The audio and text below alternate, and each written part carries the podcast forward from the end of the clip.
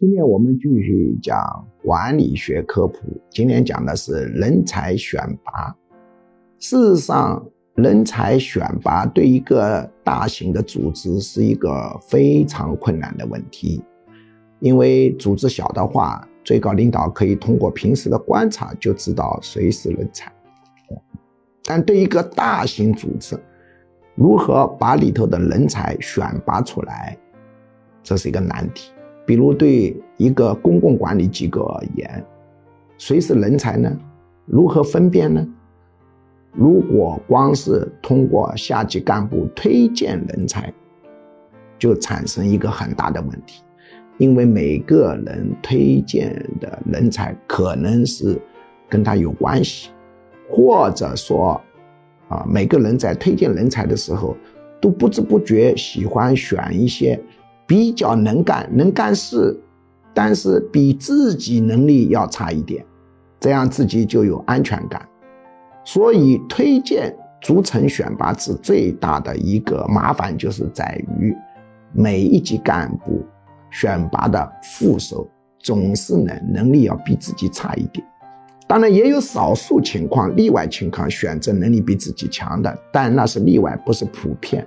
普遍呢是选择能力比自己差一点，但也不能差太多，因为差太多不能干事。那么这个副手上去了以后，他选择的副手呢又比自己差那么一丁点。经过多次的迭代，整个组织机构的人选拔就会成大问题，变得呢啊大家都是搞人际关系的高手。但处理事件、处理事情，特别是处理全局性的、复杂性的或者突发性的事情的水平就差了。那么，我们中国自古以来一直是世界的中央，是文明古国。什么原因呢？就是我们人才选拔制度长时间走在比较先进的前列。到清朝末年。我们中国落后了，什么原因呢？一个重要的原因就是其他文明体发明了比我们中国更好的人才选拔制度。在春秋战国时代，人才的选拔主要是靠血缘，比如说孔夫子所在的鲁国，他的大司马就是世袭的，爸爸是大司马，儿子也是大司马。什么叫大司马？就军队总司令。那么是孔夫子提出了当时的人看来是离经叛道、非常创新的观念。他认为人才选拔不能根据血缘来，要根据什么呢？根据能力和品德来，就是要用贤才。他用贤代表了一个人的能力跟品德。当然，他提出这种思想，是不是有人落实了？那很多诸侯国并不落实他这一套东西，于是他牢骚满腹，周游列国，到处推销他的主张，但响应者很少，所以他只好回过头来写书，培养学生。但是随着诸侯各国的竞竞争，在我的印象当中，比较明显的。使用能力来选拔人才的是魏国李逵进行的改革，后来就是秦国的商鞅，他根据人的功劳、能力、品德来选拔人才。当各国都是用血缘选拔人才，而有些国家率先使用能力、品德来选拔人才的时候，他们就胜出了。迫使所有的诸侯国都走向了这个道路。先发者由于他的一个指导思想的优势，形成了在竞争中靠前。大家都跟着学了以后，这个时候就不是比较指导思想是否正确，大家都是用贤的标准来选拔人才，选拔贤才，这时候就比较谁选的准了。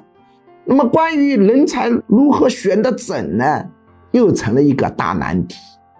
什么是举孝廉制度呢？就是官员有责任选拔人才，叫举孝廉。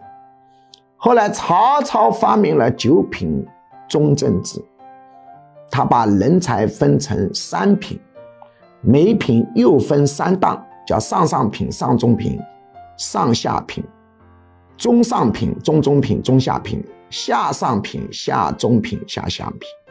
九品中正制，它的关键不是说把人分成三品九档，核心是。人才选拔专业化，以前各级官员都有推荐人才的责任。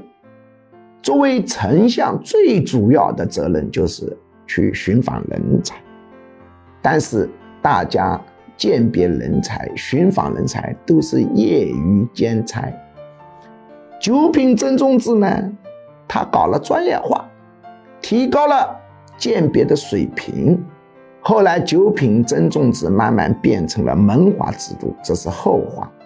那么无论是以才能跟品德选拔人才，以及举孝廉和九品中正制，在当时全世界都是最先进、最准确的。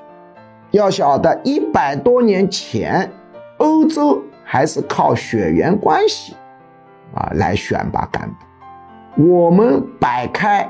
血缘关系选拔足足提前了两千年。那么后面隋朝又有一个大大的发明，就是科举制度，把我们中国人才选拔的准确性又推向了一个世界最高峰。当然，这个科举制度通过武则天的改革、赵匡胤的改革，比如发明了复名制。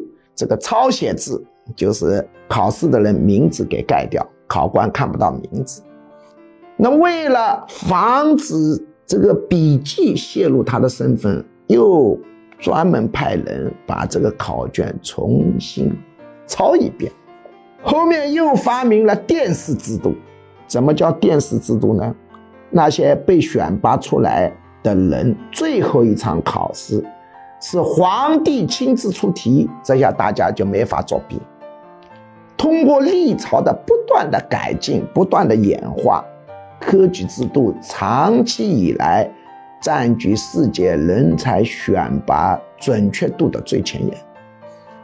那么到了清朝后期，我们还是搞科举制度，我们的人才选拔制度就不如欧美文明选拔的准确了。那这是后话，所以一个大型组织的一个兴盛，人才选拔是否准非常关键。那么人才选拔呢，基本分类呢可以分成两种制度或者两个标准。一种制度呢，就是我选拔那种能够尽快达到组织目标、把事情做好的人。这种常见的选拔制度就是战争选拔，战争打出来的人才都是开拓、进取、创新、精力旺盛、思维严密、能力极强、个人魅力强的那种领导。这种领导经常会把组织的工作推向一个高峰，缺点呢就是这种人经常捅娄子。因为开拓创新就意味着失败。除了战争选拔人才呢，商战选拔人才也是如此，属于非常阳性的让组织变好的选拔制度。在实践中打出来，你商战做得好，当然要排除权钱交易、行贿受贿这种市场失灵的行为。正常的市场竞争中。战胜出来的有钱人，他肯定能力是比较强的。那么，另外一种制度呢，选择的这个人才的话，主要不是使组织变好，而是防止组织变糟糕的。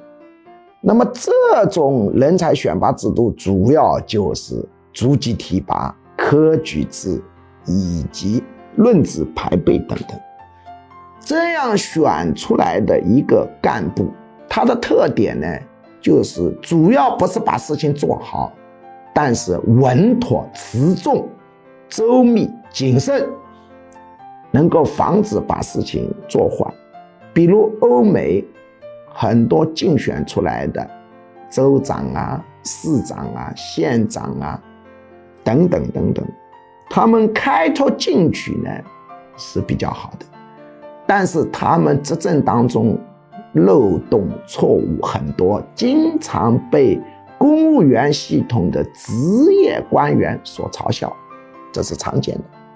因为欧美的它的一个人才制度是分两部分的，州长、县长、市长是选出来的，但是州长、市长、县长底下的官僚系统，公务员不能随着州长的变换大量来换人的。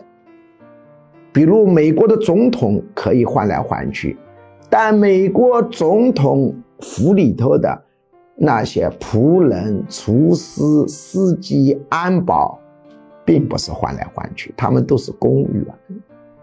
否则，一个总统上台了以后啊，他要先配自己的厨师、司机、安保，光把总统府人员配完，他都要忙死。总统呢，只能配什么东西呢？办公厅主任、副主任，各个总统府的。中层干部，而底下的人通通是公务员。欧美的各个州长、市长、县长底下的公务员系统的官员，经常会觉得这帮人呢，想法是多，漏洞也大。所以你到美国经常会看到一些莫名其妙的法律，比如有的地方规定，你呢对我们这个地方出现的熊。不能用仇恨的眼光看着它，因为防止熊受到伤害。比如，有的地方法律规定，所有的杯子、容器之类的东西说明书必须注明，你用它盛水的时候，使用说明书里头要清晰明白的写着“杯口朝上”。所以，两类人才各有各的用处。选拔人才的标准上也存在着两个标准：一个标准是选拔优点多、功劳大的人；还有一个标准是选拔缺点少、错误少的人。两种不同的选拔标准，就会形成两种不同的类型的人才。两种人才选拔制度，分别为阴性、阳性选拔制度；两种人才选拔标准，分别为阴性、阳性选拔标准。两种制度、两种标准，需要相对平衡组织，才能协调发展。